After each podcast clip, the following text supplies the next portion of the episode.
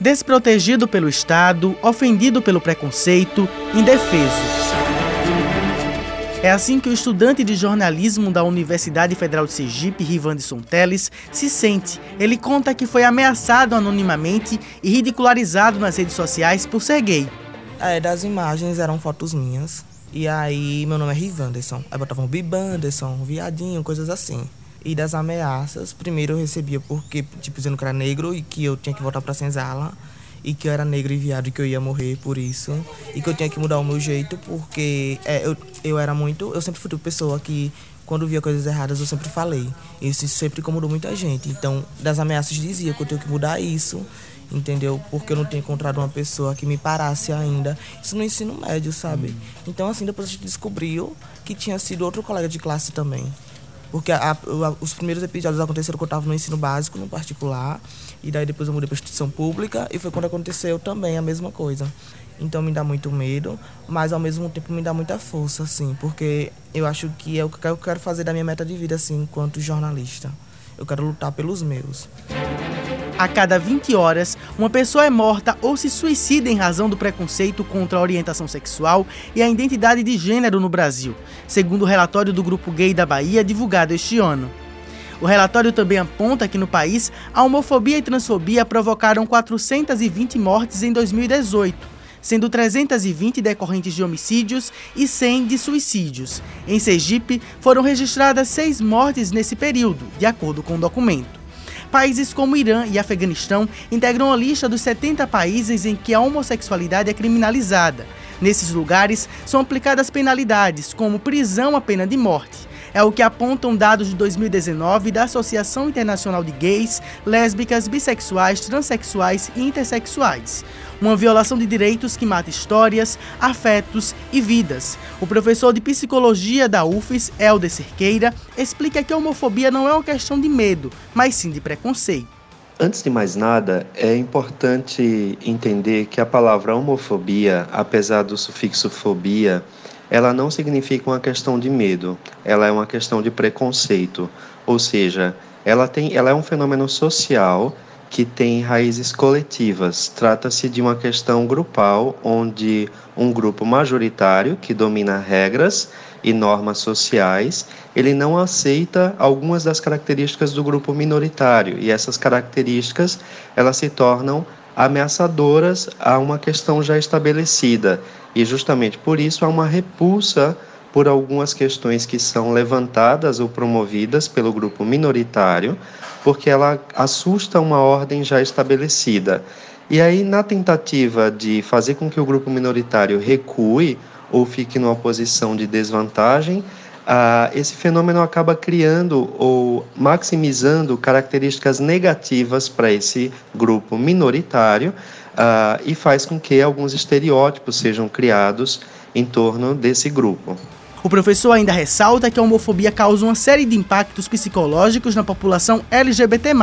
Há uma série de estudos é, mostrando que os impactos da, do preconceito contra a população LGBT eles são altamente danosos, como toda forma de preconceito. No caso da população LGBT, a gente tem, por exemplo, no campo da saúde, dados mostrando que o fato de ter sido vítima de preconceito constante torna essa população mais vulnerável ao desenvolvimento de doenças mentais como ansiedade e depressão.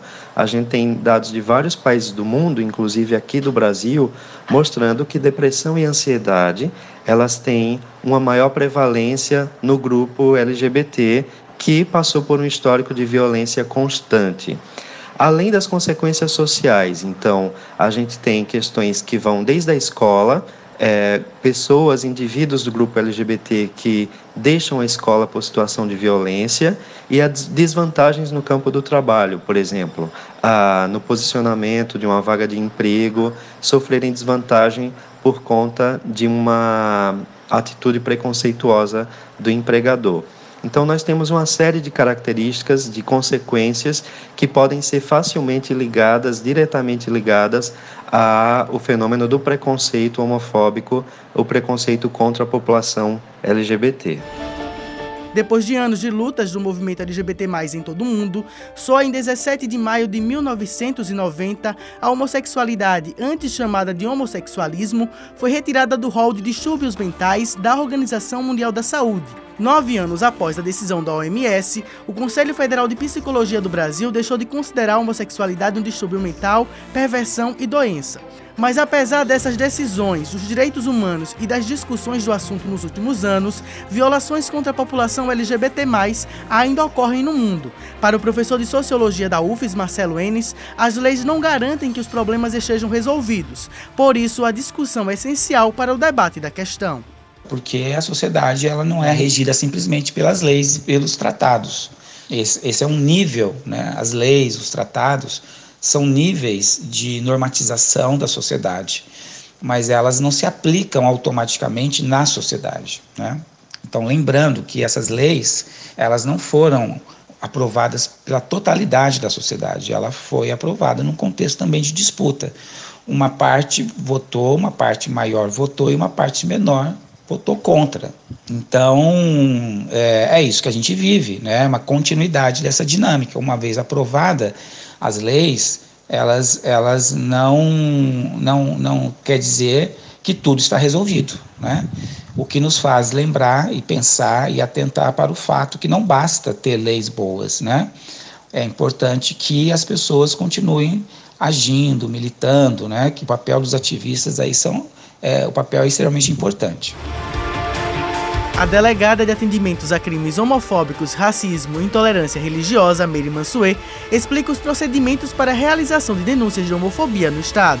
Então, a pessoa que for vítima é, de alguma desses, desses crimes ou que né, se sentir ofendido, pode é, procurar o Departamento de Atendimento a Grupos Vulneráveis, localizado na rua Itabaiana, com a rua Estância, aqui em Aracaju, pode procurar qualquer departamento de atendimento a grupos vulneráveis dos municípios que tem, que são Itabaiana, Lagarta, Estância, Socorro, e podem fazer também a denúncia nesses municípios ou em qualquer delegacia, como também pode ligar para o 181 da Polícia Civil.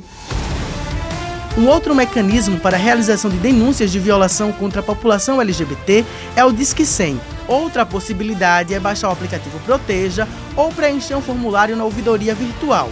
Todos são canais gratuitos do governo federal. Com supervisão de Josafa Neto, Abel Vitor para a Rádio UFES FM.